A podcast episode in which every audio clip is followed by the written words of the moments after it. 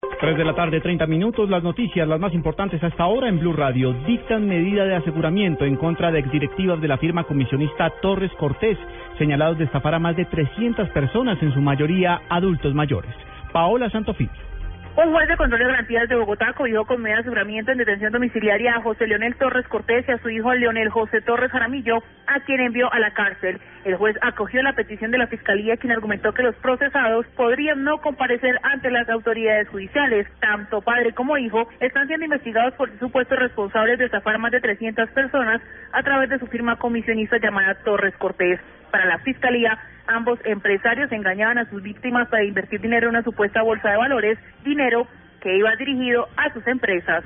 Paola Santofimio, Blue Radio. Más noticias hasta ahora en Blue Radio. Colombia entrará en una era de austeridad inteligente en tanto planea su presupuesto de 2016. Así lo anunció el ministro de Hacienda Mauricio Cárdenas, quien agregó que la caída del peso colombiano, que esta semana descendió a su nivel más bajo en 11 años, ayudará a reducir la brecha de cuenta corriente e impulsar el crecimiento.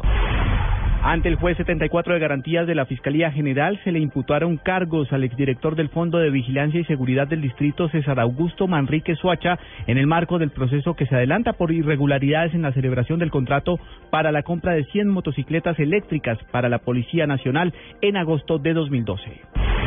Desde la Alianza Verde exigen al gobierno nacional que proteja el medio ambiente en el momento de expedir las licencias para el sector minero. La representante a la Cámara, Sandra Ortiz, dijo que es hora de que el Ministerio de Minas acabe con las llamadas licencias express para las multinacionales.